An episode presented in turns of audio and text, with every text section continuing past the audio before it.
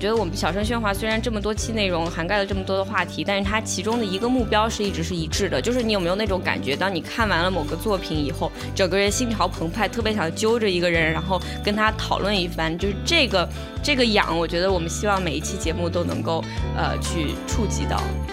It's Christmas time again.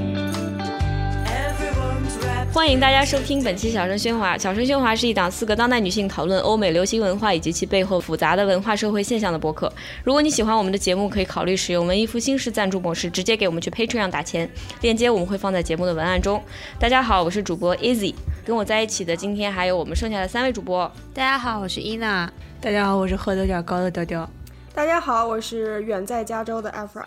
雕雕跟我碰一个，我们走一个，走一个。伊娜，你要走一个吗？伊娜就伊娜拿起了，伊娜拿起了她的保温杯，粉色的保温杯，给我们走一个。远程走一个，我从远方来一个。所以说，其实今天大家也可以听出来，是一期没溜的节目。这是我们小声喧哗的节日特别版。这一次呢，我们会满足大家。这个听众的要求，你们大家当时在微博上给我们留下了很多非常感兴趣的问题，所以这次我们就会来解决大家所有的人生疑惑。我我们要让我们的编辑小姐姐加一段深夜主播的那个那个什么，大家好，背景音，欢迎收听情感夜话，我又是你们的主持人老杨。其实我想从最开始说起，就是大家对我们四个人谁是谁非常的困惑。包括我已经说了，可能有上六十次。大家好，我是你们的主播 Easy，然后大家都不知道 Easy 是怎么拼的，然后就都以为是那个简单的那个 Easy。我是你们的简单主播。对，我们是简单主播。我就想，虽然 I'm Easy，but I'm not called Easy 的。对，就嗯，对，反正就爱叫啥叫啥吧。老杨也已经换了好几个名字了，但是还是你们的老杨。因为我是雕雕，但是雕雕这两个字在微博上是打不出来的。哦。因为非常明显的原因，所以那，我只能叫老杨。但是现在老杨已经有了很多个不同的版本了。对，老杨三点零已经出来了。对，就这一集里面，我们是大概这样想的：先回答几个大家的问题，然后我们再每个人介绍一件，嗯，让自己非常非常开心的影视或者书籍或者音乐，然后相当于也就给大家提前祝贺。节日快乐。那第一个问题的话，就是很多人非常感兴趣的，就是我们四个人是怎么认识的，然后是因为什么机缘来一起开办小声喧哗。我跟啊雕雕大概是高中的时候玩魔联就认识，在当时只是一个 acquaintance，属于就是那种见面互互相嗯点个头或者抬个头那种，然后表示嗯都是道中人，我认识你，你也认识我，然后大家都是在脸书上。的朋友，那个时候还没有微信，你敢相信吗？都是人人网时代一起的朋友，大家都是人人网上的网友。然后后来大概是在我快大学毕业，还是大学毕业之后过了那个暑假的那个秋天，突然间不知道因为什么跟雕雕聊起来了。不知道大家有没有看过那个两个。蜘蛛侠互相指手指的，对，就是原来是你，原来是你，原来是我，然后就大概那个时候就成为了，就是灵魂小姐妹。我突然意识到，就是我是中间的那个点，对对，就是雕雕是中间点，我以为是中间点，我一直以为我是方块，我以为我们是个方块，没有是个三角，然后我是中间的那个点，因为我跟伊娜是先是闺蜜。然后最早认识的是阿花，我们俩是老乡。然后木哥应该是因为我们虽然不是同一期，但是都在财新实习过。对，但是我是先认识了你，然后你给我介绍，你说，哎，我看你这个样子，你应该会 很喜欢伊娜，然后就把我们拉了一个饭局，我才认识的伊娜。我是最后一个。就是进入到这个圈子里面的，就是当时你们这个圈子已经已经其实已经很完善了。然后我当时我是一个一六年就刚刚去纽约上学的一个人，然后我在想，我说这个圈子里面只有三个人，不是，我当时就想，我说我靠，这这几个女的太酷了。然后完之后，我就我又特别紧张，我说自己能不能融入进去呢？然后我开始对自己有很多怀疑。然后就这个时候放起 Mean Girls 的背景音乐，我靠，我们星期三只穿粉色。对。对，那个我认识的老杨，第一天跟他出去喝酒，我就想，哎，我要显示出自己是一个既有趣又深沉的人，然后我就端了一个既有趣又深沉的前辈的架子，然后后来他跟我来了一句。哎，你这个大衣我也有，优衣库买的吧？然后说，但是我穿和你效果不一样。我一看他比我高，大概高一个半头的样子，然后就瞬间所有的架子破功了，感觉 没有，因为同一件大衣我穿大概到没有，我穿到膝盖，然后但是我说我这个大衣好长呀，蛮好看的。不对，我也有。我穿到脚脖子，然后就那个瞬间，当时纽约冬天很冷，然后就一阵寒风在我俩中间吹过，然后我们俩就就互相都没有说话很久。对，所以我们就是这样认识的。但是在很久很久的以后，突然呢就决定要一起做一个播客。然后又一起起了个名字，然后现在就这样了，就这样吧。我还记得当初在策策划这个电影播客的时候，我一开始的想法是像 NPR 的那个 Pop Culture Happy Hour 一样。我觉得在生活在美国的人，你可能很多都听过，就他们是几个行业人士，他们专门是影评人和电视评论家凑在一起，然后聊一聊各种大家自己喜欢的东西啊，非常专业，非常短。我本来想的是这样一种资讯类节目，然后结果我们四个做了一期，立刻就变成当代女性情感大型情感节目。对，就是欢迎大家收听深夜热线。没错，当时正好是三八妇女节的时候，然后也是一个比较适合的节点。当时呃，不仅节点比较重要，而且之后就是当时其实已经是笼罩在 Me Too 整个运动的一个呃开始的一个阶段了。嗯，刚在中国爆发，然后就所以很很多视角，很多东西就自然自然而然的就就已经开始了。对。对，所以我们其实也赶上了一个就是女性主义话题大众化的这么一个小小的风口，然后我们四个小猪腾的一下 飞起来，就飞起来了。做这个节目的话，我觉得对我来讲就是省了很多看精神医生的钱，因为每一次在心情非常不好的时候跟大家聊一次以后，就有种得到了精神抚慰的感觉。如果你看了《Rick and Morty》最新一季的。跟龙的那一集的话，你会明白我的意思。It's a bonding。对，就我是想到，其实我们每次录播客之前，就是啊策划内容的时候，就会打个电话，非常有效率聊完正事儿之后，然后就开始瞎扯，东扯西扯，你知道吗？然后就其实自己大家也都特别开心。然后呢，经常是录完节目之后，然后呢又开始聊天，然后有时候跟我们的嘉宾一起聊天。我觉得伊娜，你这个说法非常官方，因为我从来不记得我们是非常有效率的讨论完正事以后才开始聊天。大家好，我是小声喧哗的公关。然后下一个问题就是，今年我们做的哪一期播客的印象最为深刻？呃，我是觉得我印象最深刻的一期是美国工厂这一期。就是因为小声喧哗，其实经常聊的很多议题都是基于美国这个土壤的议题，比方说很多种族问题啊，呃，不管是我们经常喜欢聊的，呃，国际化，然后还是呃关于亚裔的处境的问题，然后甚至是很多社会问题、经济问题，其实是都是基于美国的这个社会的呃 context。美国工厂这这一个纪录片，它正好是戳中了就是我们所关注的许多许多话题，它是一。一个非常难得的，在中美都引起了非常深刻的共鸣的一个纪录片，就是不仅符合我们四个人的胃口，然后它其实也用一个很特别的角度揭示了一些这个关于二十一世纪许多矛盾的根源。呃，所以我当时在聊这一期的时候，也请来了呃朱大师，然后还有呃。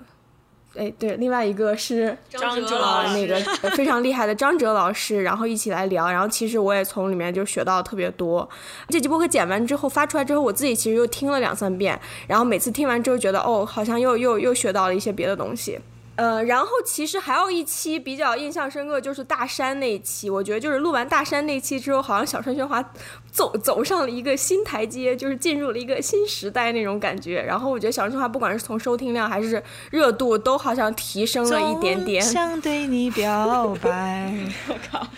是是是，那一期确实，因为我从那一期开始，我在去约别的嘉宾的时候就说啊，你知道像我们的嘉宾，比如说陈秋帆啊，比如说大山啊，然后就觉得很有面子。虽然其实第三个我就想不出来是谁，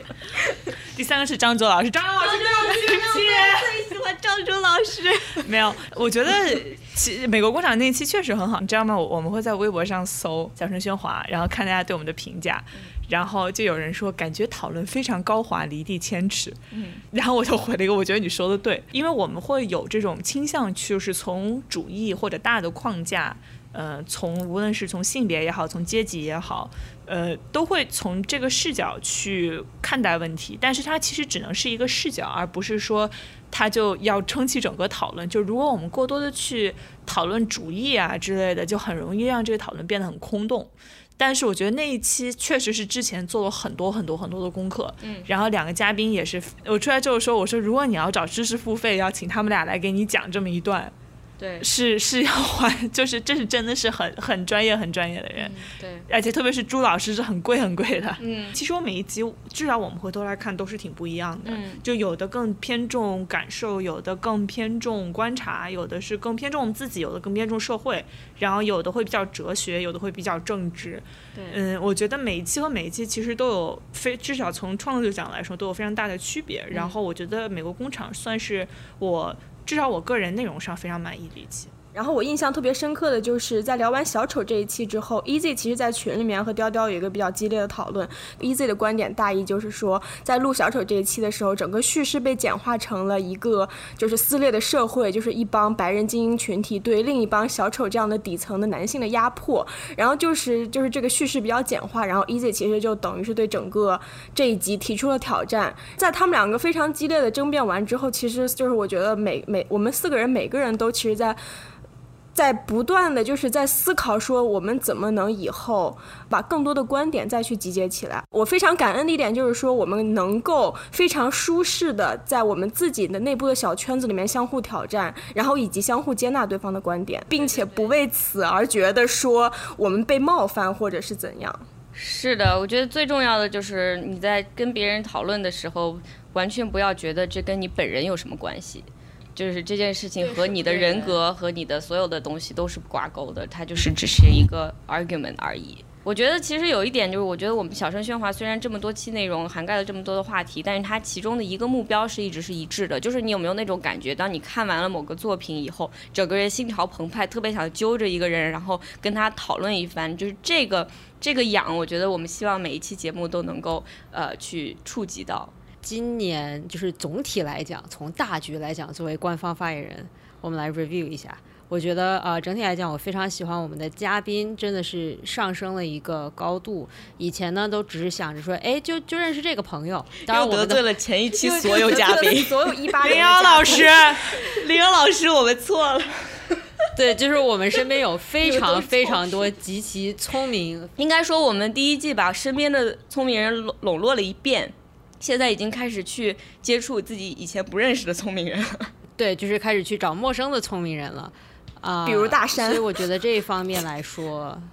下划线大家加粗，并且大山这个体验真的是怎么说呢？给我们就非常的 humbling，让我们意识到了，其实原来这么有才华，在国内这么有影响力的一个人，也是会愿意和啊年轻一代。进行对话，而且这种对话是充满了对自己灵魂和对自己整个一生的成就的剖析。我觉得这非常不容易，连让我自己去做这件事情都已经觉得很痛苦，更不要说还去找另外的人去非常坦诚的分享这种事情。对，就是他能够相信我们，相信我们这个节目，然后来坐下来跟我们非常坦诚的来聊自己的心路历程。这个其实是啊，对我们的一种肯定。然后呢，其实也是对我们来说是非常鼓舞人心的。对。而且他居然还真的会听我们的节目，这个也是非常令我非常那个什么的一件事情，humbling 的一件事。对啊，听完之后还得罪了麦克随，天哪，我们得罪了多少人？得罪多少人？没关系，如果麦克随你听到的话，你也可以来上节目，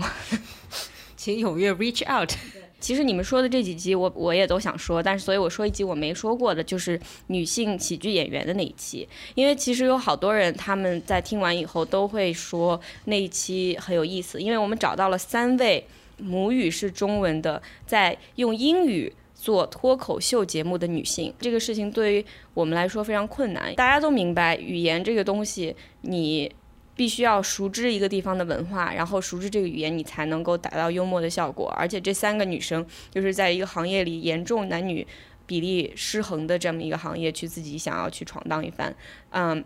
而且他们中。也有两位都是记者，而且都是跟纽在《纽约时报》工作过的记者。我觉得他们跟我讲的一件事情，当时听能理解，但是现在听就更加更加的感同身受。就是他说，做他们这种工作，经常你会看到是就是社会上非常非常不公平的很多的事情和你想要帮助却帮助不到的人。然后这种时候，你发现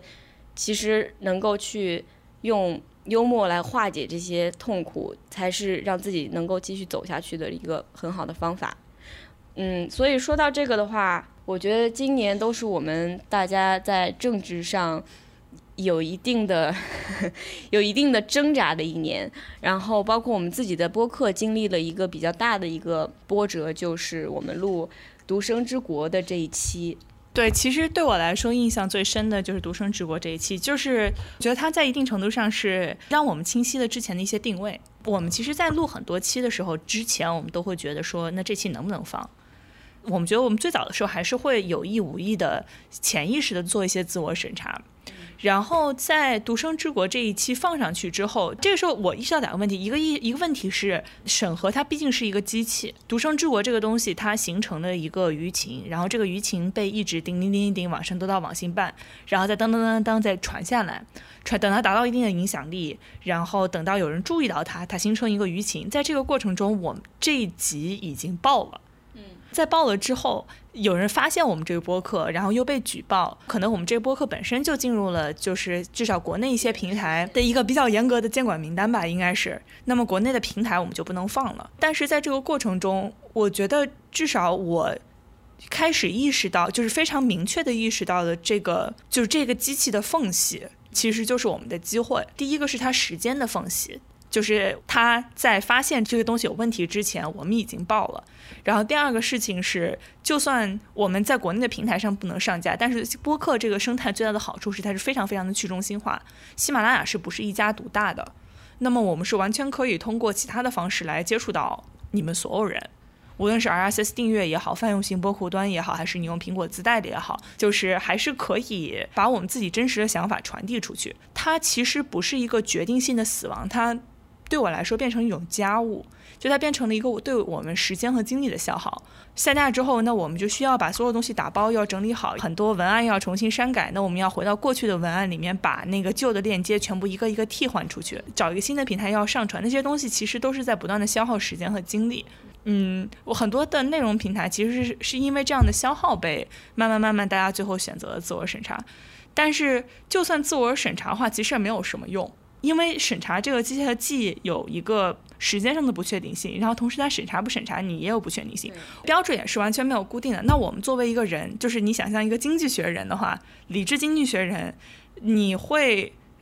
趋向于自保，你会趋向于低风险的选择。理想状态就是达到最高传播力，同时又最少的那个。自我审查的那个值，假设它是你的最优值的话，大多数人类会选择一个比那个保守的状态的。是的，之前有一个听众很担心的跟我们留言说，你们以后要不要不要在那个节目里面老说这个，哎呀，快听之类的，因为这样听完了那些本来不想举报的人也会想举报。那我觉得其实是这样的，我特别警惕的一件事情就是我们的一个值变得越来越保守，而且是在自己没有意识到的情况下，像。就是一颗缓缓的滑落的沙沙坡一样，变得越来越小。因为这个让步，你再让一小步，让一大步，到最后你其实就已经没有意识到自己有多少让步了。然后在每一个这样细小的决定要做的时候，包括这个文案这个词怎么写，或者这一期上不上传，包括这这个平台把我们拿下去以后怎么做，每一个决定，我觉得我们都要保持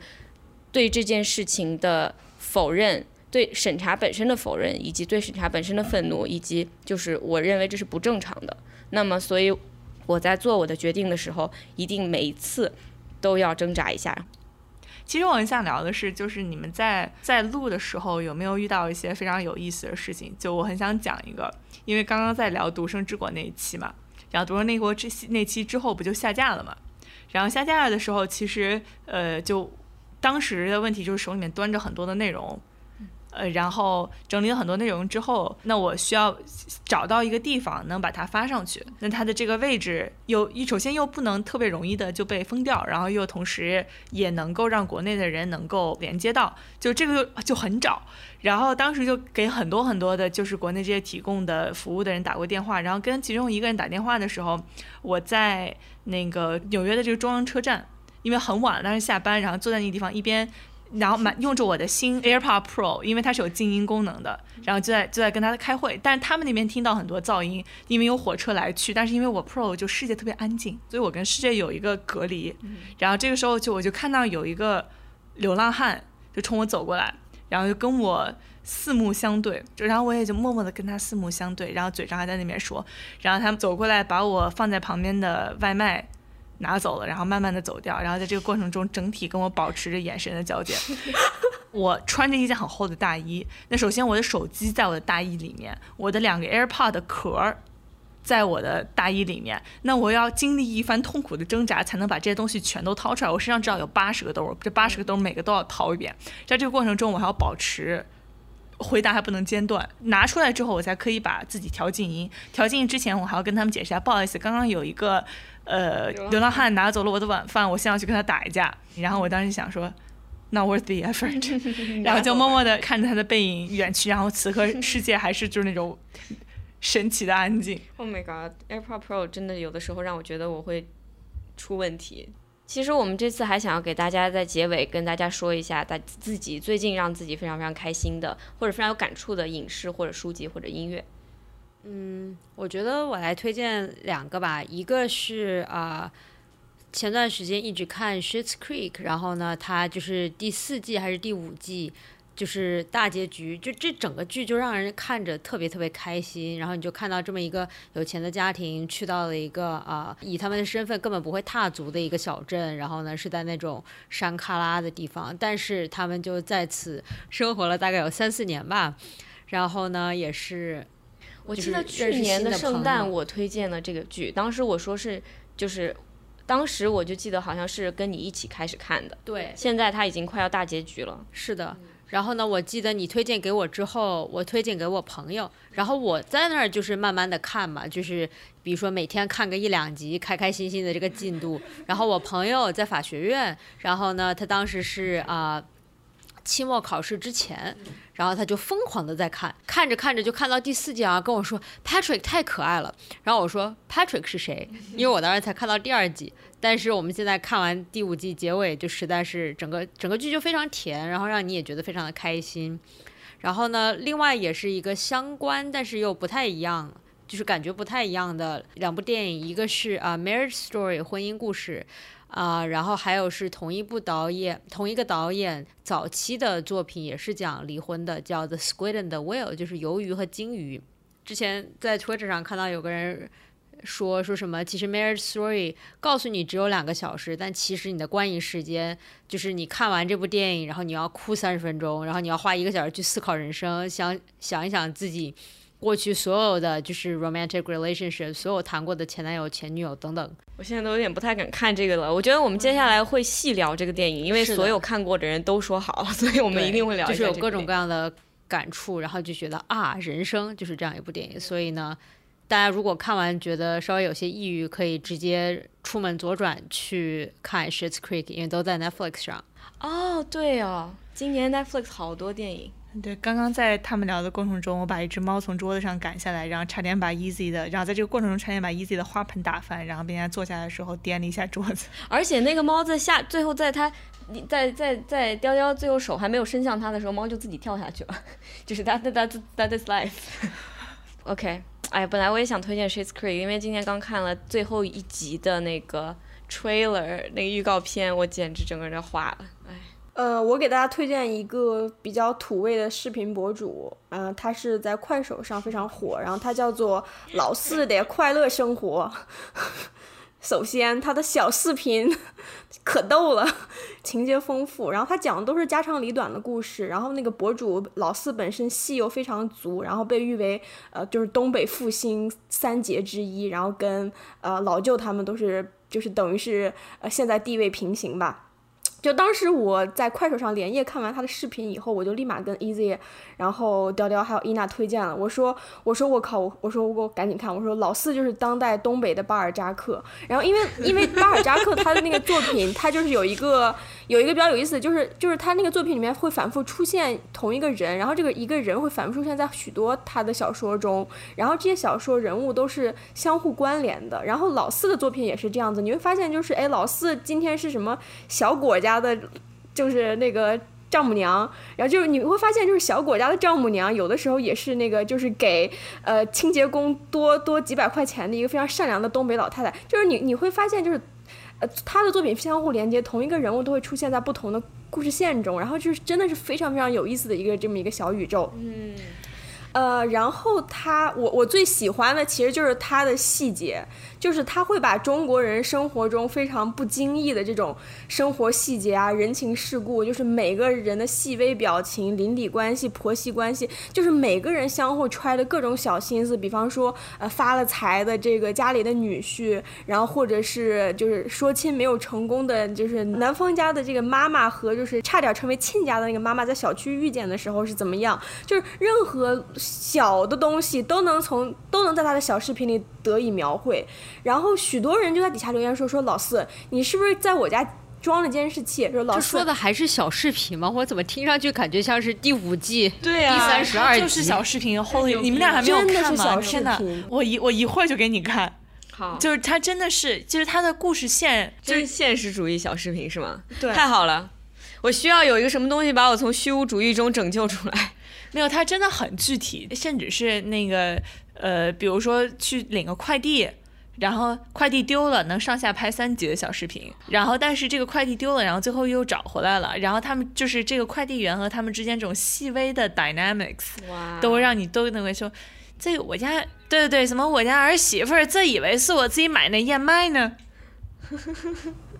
对，我就记得就是快递这个，然后底下人就纷纷评论说，哎，还是还是这个快递员会会来事儿。然后你看，就是把这个小卖部店主哄得多开心。然后你看那个快递就不会说话，这小卖部的人都不愿意收，不愿意给他寄存快递了。然后反正就是就是这种中国的这种人情关系，各种小心思，就是所有人都能从他的作品中感受到这么一点人和人之间相处的这些细微的东西，就是非常本质的一个人和人之间的东西。所以就是我我就觉得他就是这一个非常现实主义的一个小视频博主。到另外一个层面吧，就是就是回到小声喧哗女性关怀层面，就是说，其实老四的视频暴露了非常多中国人普通人对待这种这种婆媳关系啊、夫妻关系、邻里之间的这种这种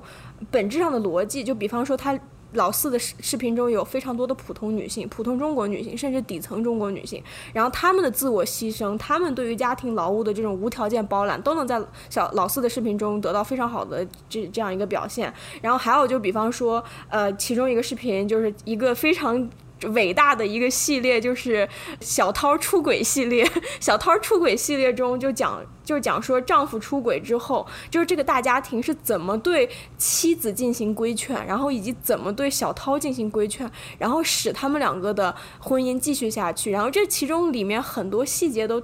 都能体会出，就是这个社会对于女性和在婚姻中的这种这种期待。然后我开始就是对这这个老四的视频开始过度分析，越看越觉得有意思。然后我现在每天就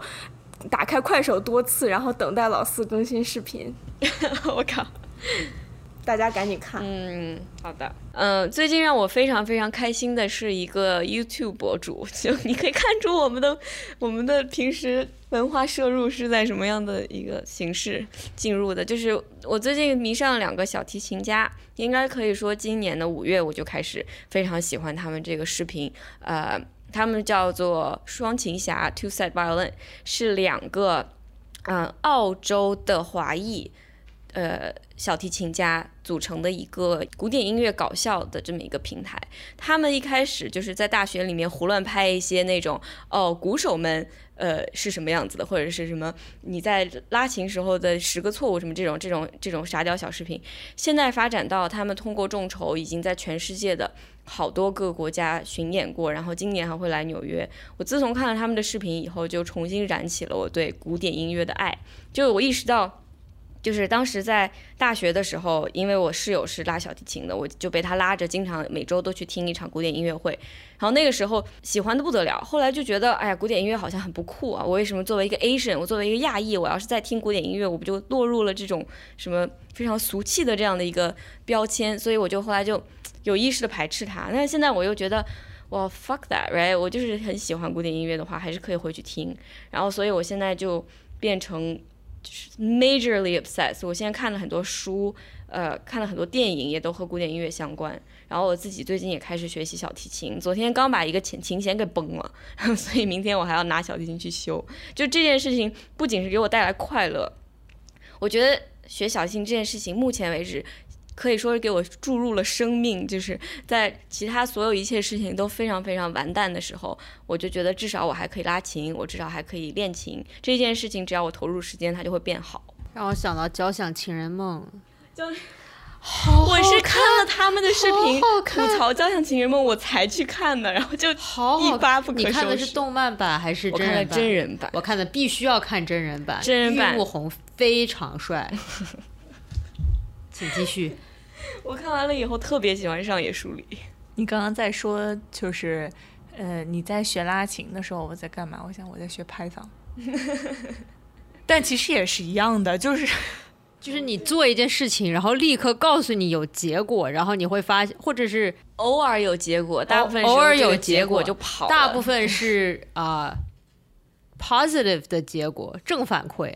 大部大部分时候是对，大部分是小部分小部分对，大部分的时候全是红的，嗯就是 哒哒哒哒下来全是红的 feedback。大部分时候就是一块大石头从身上滚下来，很小的一部分是你能把它再往上推一点儿。对，但是就是。西西弗斯的生活，对对对对西西弗斯的幸福生活和老四的快乐生活 其实是一回事儿，形成了一个闭环。一个闭环。大型闭环。好，OK，雕雕，其实我最近，我我我莫名其妙的获得了一份《江湖儿女》，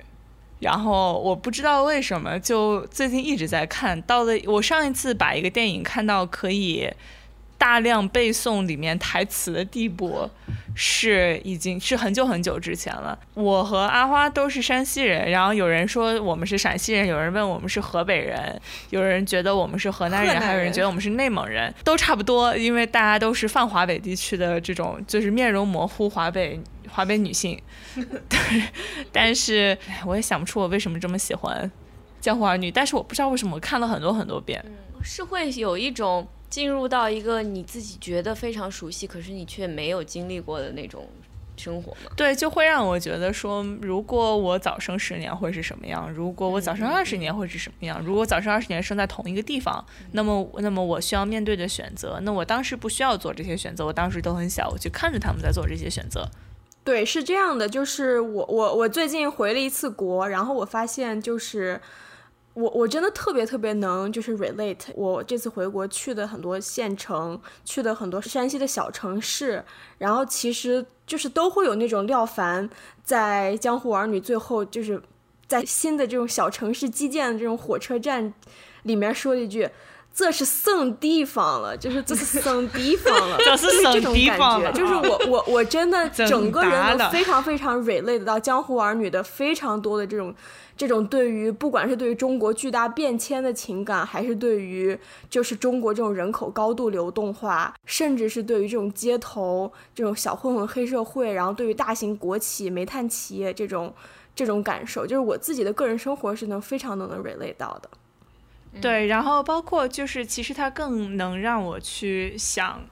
想一想一个我熟悉，但是又并不是非常熟悉的这种别人的生活吧。我就记得，包括我觉得，然后会更多的去以自己可能没有之前想过的方式去反思自己的三观。我记得有一段就是它里面。呃，廖凡就是 through a tantrum，就是廖凡在家里面很烦躁，然后把那个炕上的一个桌子就给掀了，然后说吃生了，这样子吃吃这干生了，这不能不能吃。这个时候，那个赵涛冲进来，啪摔他一巴掌，帅帅大大给谁看了？然后我看一边看到这个，然后一边就在看到微博上说家暴只有一次和无数次，然后我突然就陷入了一个去思考说，那二十年前我会如何定义亲密关系中的暴力？当我们在定义亲密亲密关系中的暴力是错的的时候，我们的壁垒在哪里？我觉得这是政治分析和艺术之间，和文学或者是电影艺术之间的一个区别吧。它能让你看到更多模糊的东西，因为文字本身已经是我们对我们生活的提炼了。就像老赵之前说的一样，它毕竟是一个还原主义，还原主义就丢很多东西。在这个过程中，在经验变成文字的过程中，其实已经丢失很多东西了。然后在文字进一步精炼，它到要符合逻辑，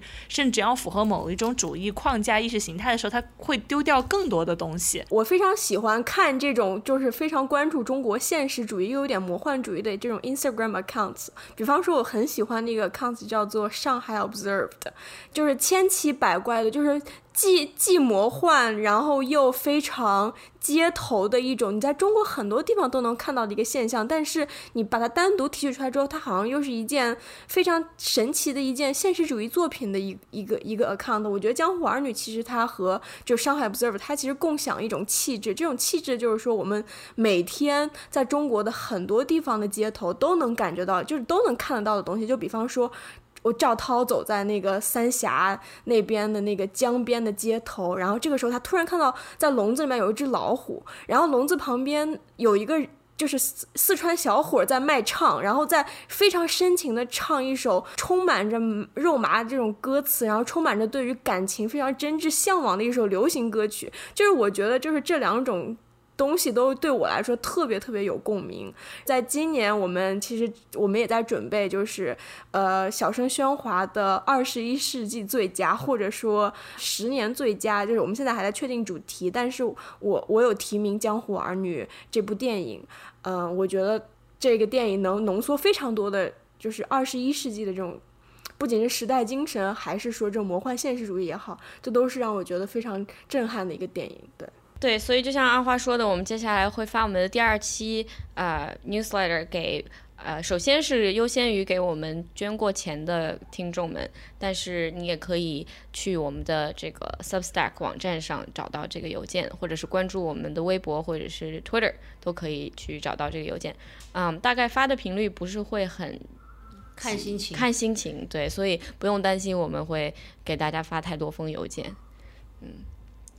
大家要是想我们了，也可以给我们写邮件。然后祝大家节日快乐，祝各位观众节日快乐。然后感谢各位观众在二零一九年给我们打的钱，就是就是当剪辑外包出去之后，我们真的做节目轻松了非常多。因为之前记得就是就是我们这四个人里面，除了我一个人，其他三个人都是剪辑过的。然后我曾经剪过一集，然后还失败了。然后我知道剪辑真的是非常辛苦。我们就不说是哪一集了。对，然后所以这集给嘉宾和 剪辑者都留下了很深的心理阴影。真的，就是阿花的 therapist，就是肯定聊过这一集。然后，对我觉得我们每年解决一个大问题，去年解决的问题是剪辑和录音，当然也没有完全解决。我觉得去年解决的问题是把这个做，把张把这个做起来了，把这做起来了。对，就是我们。开始存在，对，然后今年，对，然后今年我们就是在存在和不存在之间晃荡了几下，现在彻底存在了，对，我们现在已经实体化了，大家已经可以摸到我，嗯，但是不要来乱摸，对，no touch，no touching，no touching，对，没有播，没有播，对我们有一个长期，我们有一个笑话，因为我们有一个就是需要把很多个麦，呃，连到一个器械上，然后。就混音器上，然后但是这个时候你就要调整音量嘛，然后就 Easy 经常对波形对，然后伊娜呃或者是 Easy 就经常看着上面的那个说，雕雕你没有波，雕你波形状奇怪，雕你的波不行，波太大了，波太大了，对对，波小一小小小小，抬起来抬起抬起，往上拖一拖，把你的波把这些。对 对，然后你把波推上去，对，然后从这儿开始把把波往上推。我说，整个呃，Mrs. Maisel 那个电视剧，我现在都觉得变得很烂，但是我特别喜欢其中的一句台词，也是我自己的个人精神，就是 Tits up。我们面对所有的事情，We have to 上播。希望我们二零二零年就一定要 Tits up。嗯，我现在只有一个波在上面。谢谢大家收听本期小声喧哗，我也不知道到最后这个这一期能剩下几分钟啊，所以感谢所有支持我们的听众，感谢我们的 editor Valerie，然后最重要的也是非常的感谢我们所有参加过节目的嘉宾，你们每个人的名字我们都记得，而且我觉得你们每个人都非常的好，对，就是这样，谢谢大家，好，明年见，谢谢大家，节日快乐。